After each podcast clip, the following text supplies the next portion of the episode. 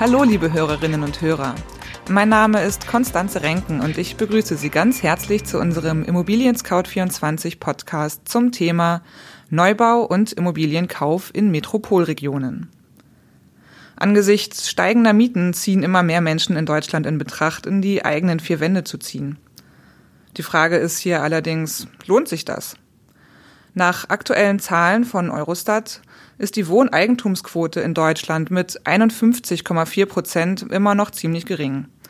Zum Vergleich, EU-weit liegt die Quote bei 65,5 Prozent. Und von diesen deutschen Eigentümern leben nicht einmal alle in ihrer eigenen Immobilie. Nur 42,2 Prozent aller Menschen in Deutschland wohnen in den eigenen vier Wänden. Der Rest lebt zur Miete. Doch der Wunsch nach einem eigenen Haus ist bei vielen vorhanden. Nur das muss man sich halt auch leisten können. Besonders an beliebten Orten wie Berlin und Umgebung steigen die Kaufpreise rasant. Und das zur Verfügung stehende Bauland wird knapp. In der Stadt selbst ist es längst sehr eng geworden und auch das Umland wird immer voller. Um die aktuellen Entwicklungen zu verstehen, haben wir zwei Bürgermeister zum Gespräch gebeten – Martin Hiekel von der SPD, Bezirksbürgermeister von Berlin-Neukölln, erzählt von den Herausforderungen, die die Beliebtheit seines Bezirks mit sich bringt und wie der Bezirk Neubau fördert. Außerdem sprechen wir mit dem parteilosen Bürgermeister von Oranienburg, Alexander Lesicke. Oranienburg liegt nördlich von Berlin und zählt etwa 45.000 Einwohner, Tendenz steigend. Die Stadt erlebt derzeit einen regelrechten Boom – die Kaufpreise für Häuser sind in den letzten vier Jahren um 40 Prozent gestiegen. Ähnlich sieht es auch in Neukölln aus. Hier kosteten Neubau-Eigentumswohnungen allein im Jahr 2018 ganze 19,5 Prozent mehr als noch im Vorjahreszeitraum. Wir wollen von Martin Hiekel dazu wissen, welche Auswirkungen haben denn diese Entwicklungen auf seinen Bezirk Neukölln? Diese Entwicklung ist ja auch ein Ergebnis davon, dass insgesamt wenig freie Immobilien bzw. Wohnungen auch überhaupt zur Verfügung stehen auf dem Markt, weil einfach die Stadt unheimlich wächst und der Wohnungsmarkt nicht im gleichen Takt mitwächst. Und ähm, das hat natürlich im Bezirk, äh, führt es zu ähm, Situationen, dass Leute ihren Kiez äh, verlassen müssen, dass wir mit Gentrifizierung zu kämpfen haben ähm, und Dementsprechend äh, hat es äh, sehr gravierende Auswirkungen auf die Sozial auf soziale Gefüge. Ähm, und auf der anderen Seite ist es auch ein Indiz dafür, dass der Bezirk ähm, auch ein Stück weit attraktiver ist als vielleicht noch vor 10, 15 Jahren. Wir hatten noch vor 15 Jahren Situationen, dass ähm, Menschen den Kiez verlassen haben, sobald sie Kinder bekommen haben und es an die Familiengründung gegangen ist. Also äh, mit dem schwangeren Bauch kam dann auch automatisch der Umzugswagen und ähm, die Zeiten sind vorbei. Ja, auch in Oranienburg sind neue Zeiten angebrochen. Wie macht sich die aktuelle Entwicklung denn dort bemerkbar? Ähm, also interessanterweise war es äh, lange Zeit sogar so gewesen, dass die Auswirkungen gar nicht so groß spürbar waren. Also äh, einerseits gab es den demografischen Wandel, andererseits gab es auch Zuzug und diese Entwicklung war immer einigermaßen ausgleichend gewesen. Also das äh, über gut äh, 15 Jahre äh, eigentlich äh, wir relativ stabil waren mit einer leichten Steigung von der Bevölkerungsentwicklung. Und ähm, jetzt hat sich aber äh, doch einiges geändert in der jüngeren Vergangenheit. Im Jahr 2009, äh, da gab es eine Landesgartenschau bei uns und diese Landesgartenschau hat ganz, ganz erheblich äh, zum einem neuen Selbstbewusstsein der Stadt Oranienburg äh, geführt und hat auch dazu geführt, dass Oranienburg, äh, was vorher eher so ein graues Mäuschen war, eine von Industrie geprägte Stadt, ähm, ist inzwischen eine Stadt, die hier auch eine, eine hohe Lebensqualität äh, vorweisen kann. Insofern sehen wir gerade in jüngerer Vergangenheit äh, eine sehr, sehr sprunghafte Entwicklung. Wir fragen uns gerade, ob das eine, also was die Einwohner ähm, ähm, angeht, aber natürlich auch damit verbunden die Immobilienpreise. Äh, das ist, wir, wir können, wir sprechen ja wirklich von einem Boom und auch von Wachstumsschmerzen und fragen uns gerade, ob das eine äh, naja, äh, kürzere Entwicklung ist, aber das glaube ich persönlich nicht. Nee, nach einer kürzeren Entwicklung sieht es tatsächlich nicht aus. Solange Berlin wächst, wächst auch Oranienburg, könnte man sagen. Und die Hauptstadt wächst und wächst bekanntlich. Auch in Neukölln wird es voll und der Wohnraum knapp. Wie begegnet der Bezirk dieser Herausforderung? Na, wir investieren schon in den letzten, in den ganzen letzten Jahren immer viel in die, in die soziale Infrastruktur. Wir kommen allerdings an mancher Stelle an Grenzen, ganz einfach, weil wir nicht mehr bauen können. Ähm, da, wo ich noch ähm, tatsächlich ein paar Potenziale sehe, sind halt so ein paar kleine kreative Lösungen, ähm, angefangen bei Dachgeschossausbauten bis hin zu, was für mich relevanter ist, ähm, sind so Supermarktflächen, wo sie halt relativ große Flächen haben, wo ein, ein Geschosser draufsteht mit einem Discounter beispielsweise und wo noch nicht in die Höhe gebaut worden ist und dass man dort mit den Unternehmen zu ähm, Lösungen kommt, dass man diese ba Flächen überbaut mit Wohnungen ähm, und kombiniert mit äh, Supermarkt im Erdgeschoss. Ähm, das sind noch ein paar kreative Ideen, die uns da noch vorschweben.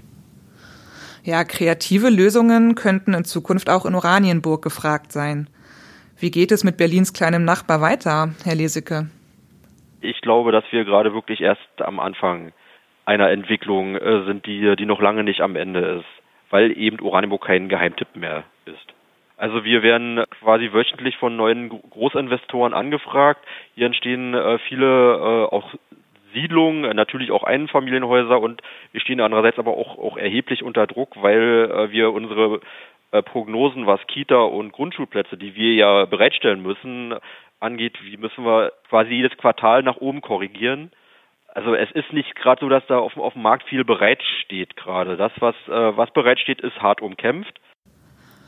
Hart umkämpft. Das beschreibt auch Neukölln ziemlich gut. Allerdings hat der Bezirk zwei sehr unterschiedliche Teile. Der Norden gilt ja eher als Szenebezirk und ist besonders bei jungen Leuten sehr beliebt während es im Süden eher bürgerlich zugeht. Doch findet sich hier zum Beispiel auch die Sozialbausiedlung Rupius statt. Die unterschiedlichen Bedürfnisse der Bewohner stellen den Bezirk auch infrastrukturtechnisch vor Herausforderungen. Welche Maßnahmen sind denn in dieser Hinsicht geplant? Naja, im Norden haben wir tatsächlich eine, eine, die große Herausforderung, die den sozialen Zusammenhalt hier ähm, gut auf die, also den zu wahren und zu sichern und das, ähm, den sozialen Frieden zu sichern, gerade auch äh, hinsichtlich der Vielfalt, die wir im Bezirk haben. Ähm, und der Süden ist da eher, ich sag mal, ein Stück weit ähm, bürgerlicher orientiert mit ähm, Einfamilienhäusern oder mit, äh, mit eher mit Townhouses gespickt, aber allerdings auch mit, mit äh, Großsiedlungen wie der Gropiusstadt. Also die einzelne Herausforderungen wie die Fragen der Integration und des sozialen Zusammenhalts stellen sich im Süden analog, ähm, beispielsweise auch in der Gropio-Stadt. Ähm, und ganz im Süden, sage ich mal, in Richtung Rudo haben wir es dann eher mit Fragen zu tun, wie dass wir die, die Infrastruktur ordentlich ausbauen, dass wir auch die Kieze, die neu entstehen, wie an den Bukower Feldern in der Perspektive auch gut an den öffentlichen Personennahverkehr anschließen, dass wir den Süden verkehrstechnisch entlasten, indem wir die U-Bahn-Verlängerung ähm, hoffentlich über den Senat mit realisieren können. Ja, Neukölln hat also einiges vor. Wie plant in Oranienburg mit dem Wachstum umzugehen? Wir wollen das Wachstum annehmen, weil wir es sowieso gar nicht verhindern können. Wir wollen die Chancen daraus nutzen. Aber äh, die Herausforderung liegt darin, in einem Maße zu wachsen, sodass wir das Wachstum noch beherrschen können und dass wir nicht überrollt werden von der Entwicklung genau wegen Grundschulplätzen, wegen Kitaplätzen, aber auch äh, die Verkehrsströme verändern sich. Äh, die Ansprüche an den öffentlichen Personennahverkehr, die steigen äh, mit äh, jedem Neu-Oranienburger, der ja nicht selten auch aus Berlin kommt und auch äh, quasi Berliner Infrastruktur gewöhnt ist, die kulturellen Ansprüche steigen. Und äh, wir stellen uns tatsächlich auch die Frage, wo wir auch äh, Flächen, naja, ich sag mal, hoch aufwerten wollen. Zum Beispiel äh, landwirtschaftliche Flächen oder ähm, zum Beispiel Kleingartenanlagen. Also das sind Diskussionen, die, äh, die wir äh, mit Industrieflächen übrigens das, das Gleiche. Es ist ja nicht nur Wohnraum, über den wir sprechen, ähm, sondern auch äh, die Industrie, äh, die äh, hat einen erheblichen Bedarf, auch gerade am Rande von Berlin. Und äh, die Flächen in Berlin sind, sind ausgereizt und äh, da, da sind wir ein sehr interessanter Standort, auch äh, quasi mit der Anbindung an die Autobahn. Aber was ist denn, wenn man gar nicht aus Berlin weg möchte? Was ist mit den Leuten, die in Neukölln ihre Heimat gefunden haben und hier bleiben wollen? Wird der Neubau von Wohneigentum gefördert? Also der, der, äh, der Neubau von Wohneigentum wird insofern gefördert, als dass wir schon, was bei Bauanträgen betrifft, sehr relativ eng zusammenarbeiten mit den Investoren, die hier bauen wollen, um auch schnell Bauanträge möglich zu machen. Ähm, und Ähm, insofern lassen wir den, den Bauherren natürlich da auch ein Stück weit eine Freiheit, wie sie mit den wie sie mit ihren, mit ihren Wohnungen umgehen. Wir verhandeln allerdings auch immer rein nach dem kooperativen Baulandmodell, dass ungefähr ein Drittel davon sozial gebunden sein müssen für äh, schwache also für sozial schwache Mieterinnen und Mieter, ähm, um auch eine gewisse Durchmischung hinzubekommen, weil was wir halt ähm, vermeiden wollen für die Zukunft sind singuläre Siedlungen, wo halt nur sozialer Wohnraum entsteht und quasi eine Ghettoisierung stattfindet und gleichzeitig gated Communities auf der anderen Seite entstehen, ähm, die sich dann auch vom Rest des Kiezes äh, abgrenzen weil ich glaube, das ist äh, tatsächlich ähm, fürs Miteinander im Bezirk ähm, feindlich und da versuchen wir schon die Grundlagen für zu legen, dass dann dass quasi ein soziales Miteinander auch zusammen mit den Investoren und Investoren ähm, möglich gemacht wird. Doch ist in Neukölln überhaupt noch Platz? Kann hier noch gebaut werden? Wo ist denn hier noch Potenzial?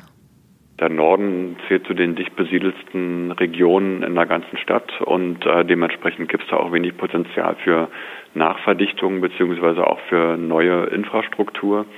Ähm, und wir planen nichtsdestotrotz äh, neue Schulen, die, in, die wir hier im Norden auch mit realisieren wollen, zum Beispiel an der Oderstraße. Ähm, aber wir kommen insofern an, an, einzelnen Bereichen an Grenzen, als dass wir für die Kitas beispielsweise nicht hinreichend genug Erzieherinnen und Erzieher finden. Da sind wir aber nicht allein, sondern das Phänomen haben sie in der ganzen Stadt. Ähm, und dementsprechend ist natürlich so, dass ähm, das Wachstum bringt uns auch, stellt uns auch vor großen Herausforderungen. Ja, vor solchen Herausforderungen steht auch Oranienburg. Allerdings stellen sich hier mittlerweile ganz grundlegende Fragen. Frage, die wir uns erstmal inzwischen stellen, ist, wollen wir eigentlich wachsen? Und äh, wenn wir nicht wachsen wollen, inwiefern äh, oder inwiefern können wir steuernd darauf äh, einwirken? Also äh, es, es gibt auch viele, es gibt kleine Anlagen, die sind seit über 100 Jahren hier historisch ge gewachsen und äh, die gehören auch zum kulturellen Leben hier und äh, es ist nicht äh, immer so, dass man sagen muss, da ist eine Stadt, will da nur, weil wir bauen, äh, weil wir sie hinbauen könnten, auch die bessere Nutzung. Aber da muss man dann auch wirklich im Einzelnen jede Fläche dann durchgehen und sich äh, dann in dem einen oder anderen Fall dann überlegen, macht es da Sinn. Das heißt, wer bei uns investieren möchte, der äh, es ist nicht mehr so wie früher, dass man dann sofort den roten Teppich ausrollt und äh, sagt, also Hauptsache du investierst, sondern äh, wir wissen schon, dass wir gefragt sind und ähm, dann ähm, ist es für uns auch schön, äh, wenn man auch so uns ein bisschen umwirbt. Ja, mit diesem Umworbenwerden kennt Oranienburg sich mittlerweile aus. Dabei steigt der Erfolg der Stadt aber keineswegs zu Kopf. Andreas Leseke steht der Situation pragmatisch gegenüber und sieht in der Nähe zu Berlin vor allem Chancen.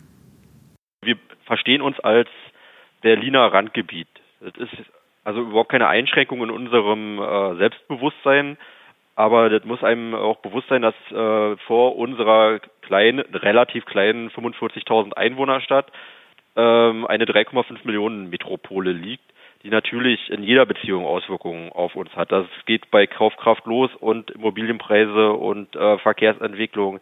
Äh, also wir gucken mal ganz genau nach Berlin, denn das ist äh, der, der, Treiber in der Entwicklung auch für unsere Stadt. Auch Martin Hiekel sieht in der Randgebietsdynamik große Vorteile. Für ihn ist die Zusammenarbeit mit den Kommunen über den Stadtrand hinaus der Schlüssel zum Erfolg. Es ist nichts Schlimmes, wenn Menschen in die Umgebung ziehen. Ich glaube, es erfordert eher von den Kommunen und vom Land Berlin ein Umdenken hin, dass wir in Metropolenregionen denken müssen und dass wir halt eine, eine Stadtentwicklung ähm, tatsächlich nicht an der Grenze halt machen dürfen, sondern dass wir die Infrastruktur ins Umland mitentwickeln müssen, dass wir in der Hinsicht S-Bahnen in die, äh, in die umliegenden Kommunen wieder verlängern müssen, dass wir also den Schienenverkehr in die Umgebung mit verlängern müssen, um halt eine Verlässlichkeit ähm, für die Menschen herzustellen, damit sie in die Stadt kommen. Ähm, und ich glaube, das kann eine Chance bedeuten, dass wir halt sagen, wir sind eine Metropolenregion, das kann ein engeres Zusammenwachsen zwischen Berlin und Brandenburg provozieren. Ähm, weil ich glaube, eins ist klar, die Flächen in der Stadt sind ja nun mal begrenzt. Die, die Grenzen sind ganz klar definiert. Ähm, wir können nicht einfach sagen, wir sagen, wir bauen jetzt nochmal Wohnungen für weitere 800.000 Menschen in der Stadt. Das wird schwierig, wenn wir nicht Traufhöhen kippen, wenn wir nicht die Grünflächen platt machen. Ähm, und das kann ich sagen, möchte ich nicht, weil das macht die Stadt aus. Das heißt, wir müssen die Grünflächen ein Stück weit erhalten. Wir müssen die, die Traufhöhen nur an ganz punktuellen Stücken nach, nach, nach, äh, nach Konzept ähm, können wir die überschreiten. Ähm, aber wir können jetzt nicht beliebig ähm, in die Höhe bauen an allen Stellen. Und das heißt, wir müssen in die Fläche gehen. Wir müssen mit, den, äh, mit dem Speckgürtel enger uns äh, koordinieren. Und ich glaube, eine engere Zusammenarbeit zwischen Berlin und Brandenburg ist da eine große Chance. Also ja, ich glaube, die Menschen werden vermehrt ins Umland ziehen, ist auch gut nachvollziehbar. Ich glaube, dann können die Menschen aber auch erwarten, dass die jeweiligen Kommunen oder die, die Länder enger miteinander kooperieren, damit sie den gleichen Service kriegen, als wenn sie nur in einem Bundesland leben würden. So sieht sie also aus, die Zukunft von Berlin und seinen Randgebieten. Zumindest wenn es nach Martin Hiegel und seinem Amtskollegen Andreas Lersecke geht. Kooperation mit den angrenzenden Gebieten und äh, Berlin als Metropolregion – arbeiten in der Stadt, wohnen im Grünen, aber mit den Annehmlichkeiten einer verlängerten Infrastruktur aus der nahen Großstadt. Das klingt schön, wenn man es sich leisten kann, denn parallel zur Beliebtheit des Umlands steigen auch hier die Preise. Potsdam hat Berlin preistechnisch sogar schon überholt. Aber wenn man einen Blick wirft in die anderen angrenzenden Landkreise Berlins, dann zeigt sich auch durchaus ein anderes Bild. Hier kosten Immobilien oft nicht mal die Hälfte von dem, was in der Hauptstadt aufgerufen wird. Wenn Sie, liebe Hörerinnen und Hörer, die genauen Preise erfahren wollen, dann werfen Sie doch einfach einen Blick auf unsere aktuellen Neubaukaufmaps. Hier sehen Sie anhand von Durchschnittspreisen, wo Sie in Berlin und Umgebung noch günstige Häuser und Eigentumswohnungen bekommen. Außerdem stehen auch noch sechs weitere Metropolregionen zur Ansicht, nämlich Hamburg, München, Frankfurt, Köln, Düsseldorf und Stuttgart. Auf allen Karten finden Sie auch einen Vergleich zum Vorjahr. Gehen Sie dazu einfach auf www.immobilienscout24.de slash lp slash Neubau minus Kauf minus Maps, das ist MAPS, .html. Wenn Sie sich den Link jetzt gerade nicht auf die Schnelle merken konnten, dann ist das natürlich kein Problem. Sie finden ihn selbstverständlich auch in den Show Notes. Ja, damit sind wir am Ende unseres Podcasts angelangt. Wenn Sie Fragen, Anregungen, Wünsche oder Kritik für uns haben, dann schreiben Sie uns doch gerne eine E-Mail unter podcast@scout24.com. Wenn Ihnen unser Podcast gefällt, dann hinterlassen Sie uns doch eine Bewertung und abonnieren Sie uns bei iTunes, Spotify oder wo immer Sie Ihre Podcasts gerne hören. Am Mikrofon war Konstanze Renken. Ich bedanke mich ganz herzlich bei Martin Hiekel und Andreas Lesecke für das Gespräch und bei Ihnen fürs Zuhören. Bis zum nächsten Mal. Tschüss.